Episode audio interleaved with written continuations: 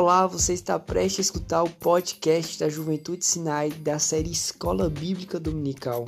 Siga todas as nossas redes sociais e fiquem conectados. Fala galera, preparados para mais uma Escola Bíblica Dominical aqui pelo podcast? Então bora lá? Prepara aí sua Bíblia, um caderno e uma caneta e acompanha comigo o Evangelho de João, capítulo 10, do versículo 1 até o versículo 18, que diz assim, ó: Eu lhes asseguro que aquele que não entra no aprisco das ovelhas pela porta, mas sobe por outro lugar, é ladrão e assaltante. Aquele que entra pela porta é o pastor das ovelhas. O porteiro abre-lhe a porta e as ovelhas ouvem a sua voz. Ele chama as suas ovelhas pelo nome e as leva para fora. Depois de conduzir para fora todas as suas ovelhas, vai adiante delas e elas o seguem, porque conhecem a sua voz. Mas nunca seguirão um estranho. Na verdade, fugirão dele, porque não reconhecem a voz dos estranhos. Jesus usou essa comparação, mas eles não compreenderam o que lhes estava falando. Então Jesus afirmou de novo: Digo-lhes a verdade, eu sou a porta das ovelhas. Todos os que vierem antes de mim eram ladrões e assaltantes, mas as ovelhas não os ouviram. Eu sou a porta, quem entra por mim será salvo. Entrará e sairá e encontrará passagem. O ladrão vem apenas para roubar, matar e destruir. Eu vim para que tenham vida e a tenham plenamente. Eu sou o bom pastor. O bom pastor dá a sua vida pelas ovelhas. O assalariado não. É o pastor a quem as ovelhas pertencem. Assim, quando vê o lobo, vem, abandona as ovelhas e foge. Então o lobo ataca o rebanho e o dispersa. Ele foge porque é assalariado e não se importa com as ovelhas. Eu sou o bom pastor, conheço as minhas ovelhas e elas me conhecem. Assim como o Pai me conhece, eu conheço o Pai e dou a minha vida pelas ovelhas. Tenho outras ovelhas que não são deste aprisco. É necessário que eu as conduza também. Elas ouvirão a minha voz e haverá um só rebanho e um só pastor. Por isso que o meu Pai me ama, porque eu dou a minha vida para retomá-la. Ninguém a tira de mim, mas eu dou por minha espontânea vontade, tenho autoridade para dá-la e para retomá-la. Esta ordem recebi de meu Pai. Nessa passagem, nós vamos entender um pouquinho sobre a declaração de Jesus e por meio dessa metáfora que ele usa sobre pastor e rebanho. Primeira coisa que nós percebemos é Jesus, na maioria dos versículos, nas suas palavras, ele sempre usa a expressão em verdade, em verdade. Essa expressão significa a eficácia de uma afirmação, onde ele quer declarar com toda certeza que aquilo que ele fala está na verdade das suas próprias palavras. Só que uma coisa que a gente também percebe aqui é que há um indício dos falsos pastores, aqueles que são como ladrões, que saltam o muro e que não passam pela porta. E ao mesmo tempo nós devemos compreender essa questão do aprisco. Aprisco era um lugar de acolhimento. Naquela época, aprisco era o nome justamente dado aonde as ovelhas pertenciam, onde as ovelhas ficavam. E aqui nós vamos perceber o aprisco como lugar de acolhimento. Nos nossos dias de hoje, nós vamos perceber que esse aprisco é lugar de segurança, é o lugar onde nós encontramos a salvação, que é em Cristo. E Jesus vai deixar bem claro: ó, o pastor é aquele que cuida, é aquele que assegura. E o pastor que pula o um muro é justamente aquele pastor que não reconhece as suas ovelhas, que precisa chegar de passos vagarosos, como um ladrão, que mais na frente vamos entender que é aquele que vem para matar, roubar e destruir. Mas Jesus não, ele veio trazer vida. Então nós percebemos de forma muito clara aqui, que eu sei que todos vocês já viram essa passagem, compreendem de forma muito significativa que Jesus é o nosso bom pastor. E ao mesmo tempo que ele é o nosso bom pastor, ele é a porta. E aqui nós vamos perceber a simbologia do ministério de Cristo por meio dos subpastores. Quem são os subpastores? A sua liderança da sua igreja o seu pastor, que está sempre pregando, que está sempre lhe aconselhando, que está sempre lhe conduzindo, que está sempre lhe dando um, um sábio conselho sobre alguma decisão que você precisa tomar. E a porta aqui, nós também vamos perceber por meio das Escrituras. É por meio da Bíblia que nós temos acesso ao Pai. Da mesma forma que quando nós entramos pela porta, quando passa por essa porta para ter acesso ao aprisco, você tem acesso a esse pastor. A Escritura, ela nos leva justamente a esse caminho sobre nós termos acesso ao Pai. Em Mateus, capítulo 16, versículo 19, diz o seguinte, ó: Eu te darei as chaves do reino dos céus. E tudo que ligares na terra será ligado nos céus, e tudo que desligares na terra será desligado nos céus. Aqui nós percebemos as chaves do reino, onde todas as coisas estão estabelecidas nos céus e na terra, assim como o Senhor nos ensina na oração sacerdotal.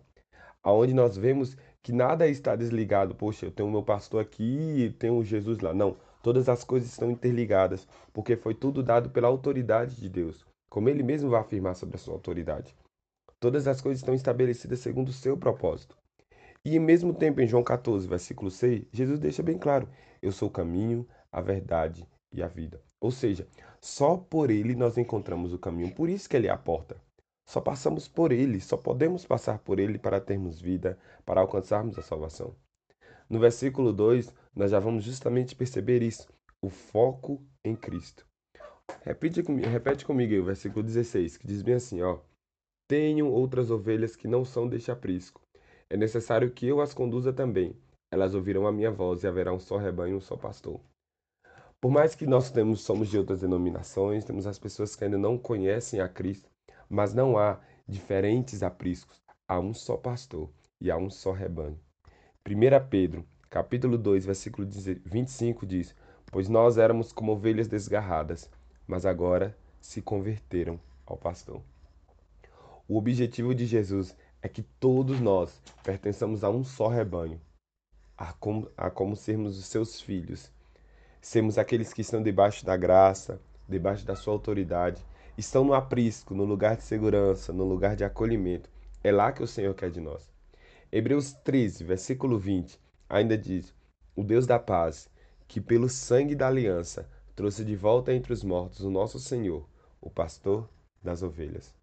Mais uma vez nós percebemos que todas as coisas se deram por meio de Jesus, que pelo seu sangue trouxe de volta entre os mortos o nosso Senhor, o pastor das ovelhas, aquele que nos conduz, aquele que nos leva até o Pai. A partir do versículo 3 ao 7, nós vamos compreendendo justamente que algo muito interessante é: nós precisamos ter com o nosso pastor, com o Senhor, proximidade, intimidade e relacionamento. Porque só por meio dessas três posições nós vamos compreender e entender, a reconhecer a voz de Cristo. Olha o que as ovelhas faziam. Quando elas ouviam a voz, elas iam adiante dele. Mas elas não iam adiante daquele, daquela voz que elas não reconheciam. E ao mesmo tempo, nós vamos perceber que há entre nós, hoje em dia, entre alguns lugares, aquela autoridade forçada. As pessoas que tentam estabelecer uma autoridade, uma liderança sobre você, que não possuem. Na Bíblia, nós vamos ver muito a ideia do farisaísmo.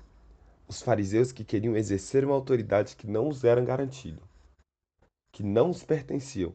Mas Cristo ele não exerce uma autoridade forçada. Ele simplesmente é o nosso pastor e nós reconhecemos a sua voz porque temos com ele intimidade. Nós sabemos quem ele é.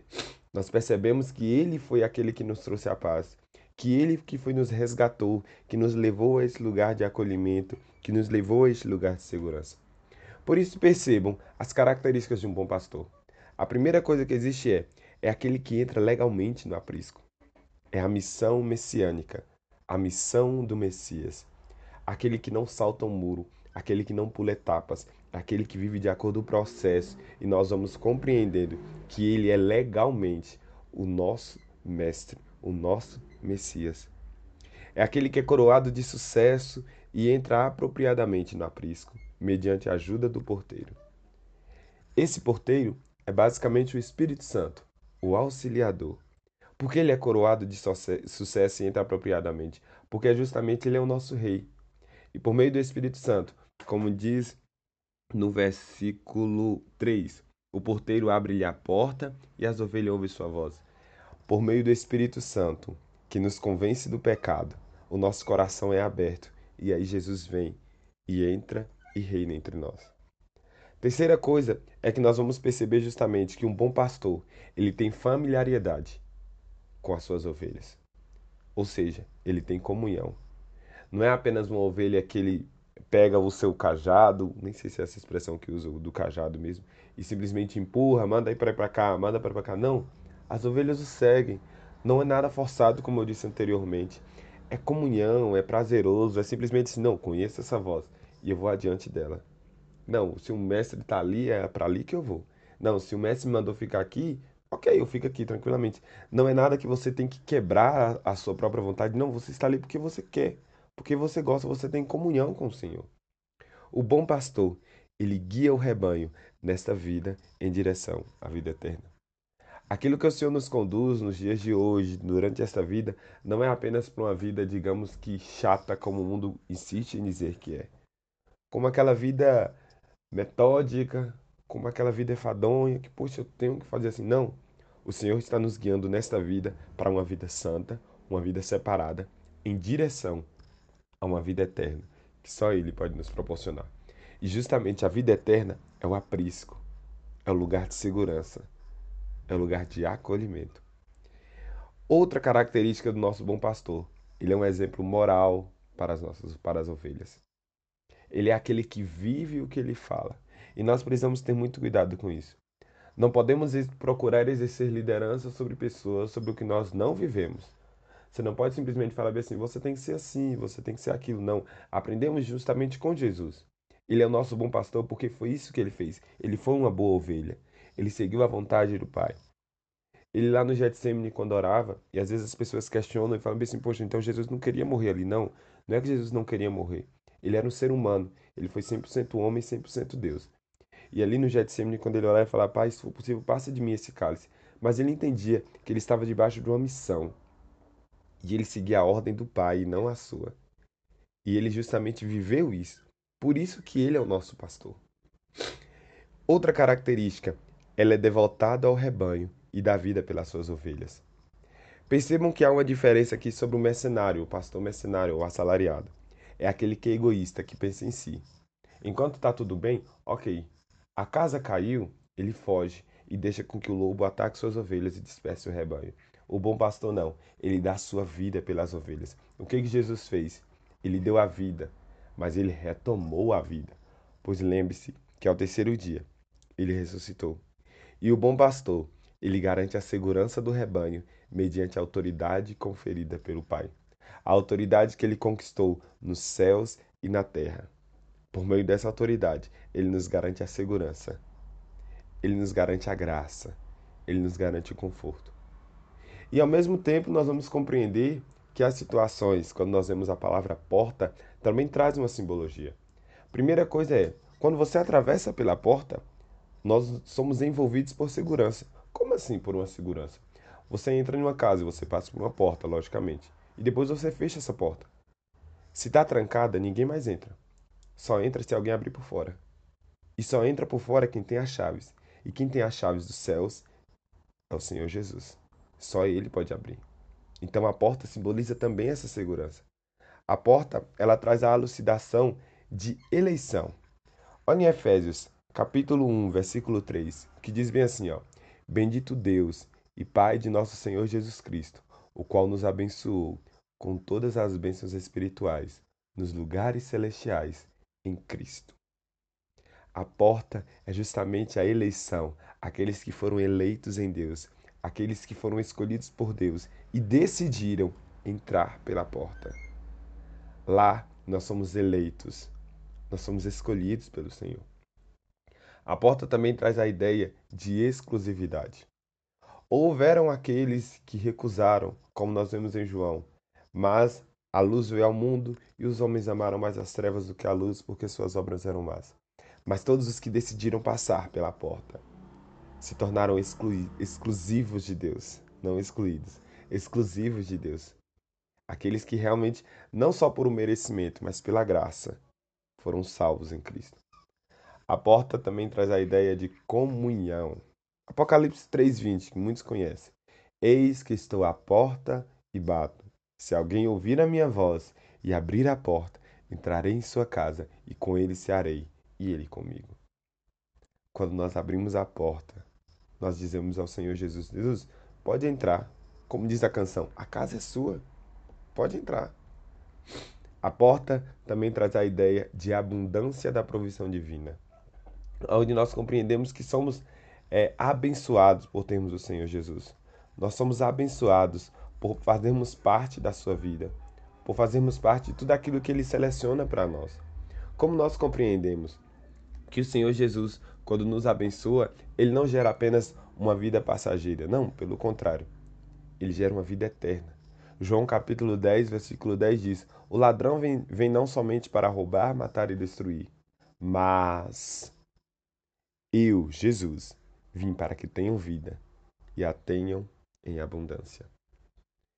E por último, a porta também representa rejeição. O número de eleitos será pequeno. Mas pera, Léo, uma hora foi exclusividade, agora é rejeição? Olha em Mateus, capítulo 7, dos versículos 13 e 14, que diz: Entrai pela porta estreita, porque larga é a porta, e espaçoso o caminho que conduz à perdição, e muitos são os que entram por ela. E porque estreita é a porta, e apertado o caminho que leva à vida, e poucos que a encontrarem. A rejeição, porque nem todos querem passar pela porta estreita. O número de eleitos passa a ser pequeno, porque quando percebem que passar por aquela porta dá trabalho, como eu disse no início da nossa aula, que é um processo, vai dando um trabalhozinho, as pessoas vão correndo, não, não, prefiro ficar aqui, prefiro passar pela porta larga. Mas quando nós entendemos que Jesus é a porta, quando nós compreendemos isso em Cristo, nós buscamos ser os seus eleitos. Nós buscamos participar dele. E no versículo 8, Jesus vai falar de, novamente sobre os falsos profetas, quando ele fala: aqueles que vieram antes de mim, que ao mesmo tempo que ao invés de mim, traz justamente essa evidência dos falsos. Aqueles que tentaram convencer as ovelhas por meio de seus falsos testemunhos, por meio das suas, das suas palavras falsas, e nós precisamos ter esses cuidados. Os falsos profetas daquela época eram justamente os líderes de diversas seitas que haviam em Israel. E era sobre isso que Jesus falava. Tenham cuidado, mas eu vim como pastor das ovelhas. E aí Jesus vai trazer a elucidação novamente do mercenário, que é o assalariado, aquele que não tem o caráter de pertencivo ao seu rebanho. Muito pelo contrário, ele tem o interesse. Tudo que as coisas destroem, as coisas param, ele foge e deixa as ovelhas sozinho. Mas Jesus não. Ele vem como nosso bom pastor, como nós compreendemos em João 3,16, que foi aquele que veio do Pai para trazer vida sobre as nossas vidas. Aquele que deu a sua vida por nós. Aquele que se entrega por nós até hoje. E por isso nós sempre entendemos que precisamos estar debaixo do seu amor, porque ele nos amou primeiro e continua a nos amar eternamente como nosso eterno bom pastor. Deus abençoe sua vida.